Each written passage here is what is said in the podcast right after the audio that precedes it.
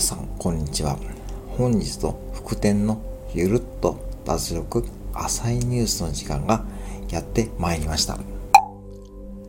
さて皆さん、今週の月曜日の朝に副店が自分の配信でシャワーを浴びた後パンツを履こうとしたら足を引っ掛けてビリッと破けてしまったとの速報がありましたがその続報が入ってまいりましたので、ここでお伝えいたします。